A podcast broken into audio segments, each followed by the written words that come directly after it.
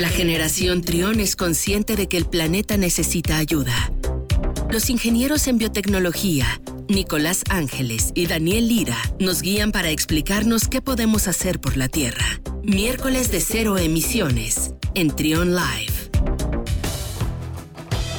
Son las 12 del mediodía con 23 minutos y en esta ocasión le damos la bienvenida a Daniel Lira de EcoScience Lab. ¿Cómo estás, Daniel? Bienvenido.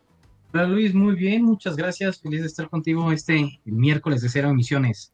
Oye, eh, el tema pues que se está tocando en todas partes prácticamente, no nada más en México, sino en todo el mundo, es eh, esta alarma, esta alerta por la sequía a nivel mundial y Guanajuato, León no es ajeno a ello. Y claro que sí, Luis. De hecho, creo que ya es un tema del cual hemos estado hablando previamente mucho, pero es que realmente sí se ha extendido mucho esta cuestión del agua y sobre todo lo que se habla como una, una sequía a nivel país muy grande. De hecho, tan solo hace unas que dos semanas, tres semanas hablábamos acerca de la sequía, pero realmente ha tenido una extensión muy importante. Y hablábamos hace un mes de, de una sequía alrededor de un porcentaje del 83.9% de la superficie del país, pero actualmente en menos de un mes o en alrededor de un mes ha alcanzado cerca del 87.5% de la superficie de, del, del, país. Entonces, realmente sí es algo muy preocupante, sobre todo para la Conagua, claro que para nosotros también. Es algo muy preocupante esto que ha, que ha empezado. Además, cerca de 60 de los embalses más grandes del país se encuentran por debajo del 25% de su capacidad. Esto sobre todo en los embalses que se encuentran en la zona centro y norte de la República. Además, pues cabe destacar que cuando nosotros hablamos de esta nota, alrededor de hace un mes, hablábamos de 28 entidades las que contaban con este problema de la sequía. Actualmente con agua nos dice, ¿sabes qué? Ya no son 28, ahora ya las 32 entidades federativas del país se encuentran con este problema de sequía. Entonces realmente sí es algo preocupante. Está nuestro estado, lógicamente, nuestro estado presente entre los principales eh, estados afectados y pues bueno, es algo que nos preocupa sobre todo por la manera en que utilizamos este recurso, ¿no? Tan importante. Sí, eh, lo comentábamos en la mañana cuando estábamos organizando la colaboración del día de hoy, eh, les platicaba a ustedes que me tocó ver esta imagen, esta fotografía que publicaron en, la, en las redes de, Cuarto Oscuro, eh, esta revista de fotografía, una toma aérea muy fuerte, una toma aérea de, parece que es una res, pues prácticamente en el piso ya deshidratada, en el, eh, el cadáver, y es una, es una imagen de, de, Coahuila, de Coahuila, pero pues sin embargo esta, esta eh, situación ya es prácticamente como dices en todo el país, ¿no? ¿Cómo está en específico nuestro estado? ¿Cómo está León en ese sentido, Daniel? Sí, gracias Luis. Fíjate que eh, volviendo a esa imagen creo que sí es muy desalentadora hablando de Coahuila, nada más como un dato interesante, se han perdido 10.000 cabezas de ganado en todo lo que ha sido pues esta parte del país y está muy preocupante. También quería ahondar antes de hablar un poquito de Guanajuato, eh, de, que incluso la NASA ha hecho un estudio, de hecho hablábamos también antes de preparar la colaboración, eh, lo, que tiene la NASA, que hizo un, un, mapeado, hizo unas fotografías acerca, pues específicamente de la presa Villa Victoria, que se encuentra más cerca del centro de nuestro, de nuestro país, y también pues denotó esta parte de la sequía como había afectado desde inicios del año, finales del año pasado, y actualmente entonces ver este tipo de fotografías creo que sí nos dejan pues con un mal sabor de boca, pero ahora sí, hablando acerca de todo lo que pasa en el país, pero en cuanto a datos de nuestro estado, pues está muy interesante eh, hablar acerca de estos. Y por ahí tenemos datos, por ejemplo, yo hablo mucho acerca de, la, de lo que es la presa de, del Palote aquí en León, Guanajuato.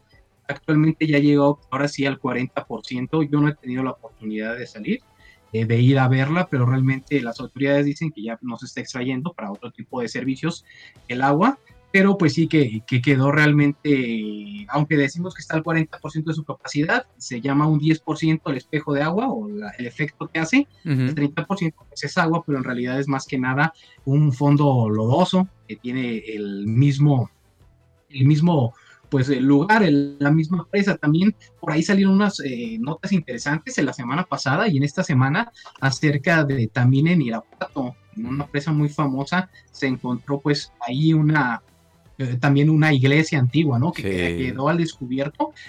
Obviamente Irapuato creo que hay varias noticias por aquí en todo, en todo el país, ya pude ver la de Irapuato, que incluso han encontrado por ahí hasta eh, piezas de oro de hace mucho tiempo que estaba esta, entonces probablemente es preocupante. Hablando acerca de, Guanajuato, datos más, vaya, más certeros, podemos hablar acerca de la presa Solís, que está ubicada en Acámbaro, y que esta sí se encuentra con el 80%, Luis, de, mm, pues, de capacidad, pero hay otras que ya no se encuentran con esa capacidad. Está, por ejemplo, Peñuelitas, otra presa que esta se, se encuentra en Dolores Hidalgo, pues esta tiene una capacidad de 17.46% y pues actualmente bajó hasta estar al punto 99. Ya hablamos también del palote, que está muy baja. Entonces, si realmente mapeamos un poquito acerca de todas las presas o cuerpos grandes que tenemos de agua en nuestro, en nuestro estado, realmente están muy bajos. ¿Qué consecuencias está trayendo? Bueno, la consecuencia es que tenemos alrededor de 400 mil habitantes en una situación de riesgo en cuanto al volumen de agua que pueden disponer y que se les va a proveer. Entonces, esto es algo que han estado señalando las autoridades, sobre todo la Comisión Estatal del Agua y que señaló por ahí García León, eh, que es el encargado, la persona encargada, realmente sí hay una afectación. También eh, se especifica que en el periodo de abril y mayo de este, este año, pues un, un 25% de, de, de, estos cuerpos que se toman, sobre todo para llevar agua a cuestiones urbanas, pues está seco. Entonces realmente es preocupante porque no solo estamos viendo los cuerpos de agua, también estamos viendo que cada vez más cerca se van a empezar a tomar seguramente medidas de cortar el agua en ciertas localidades, en ciertas ciudades, restringir el flujo del agua, pues para que haya un aprovechamiento importante de esto.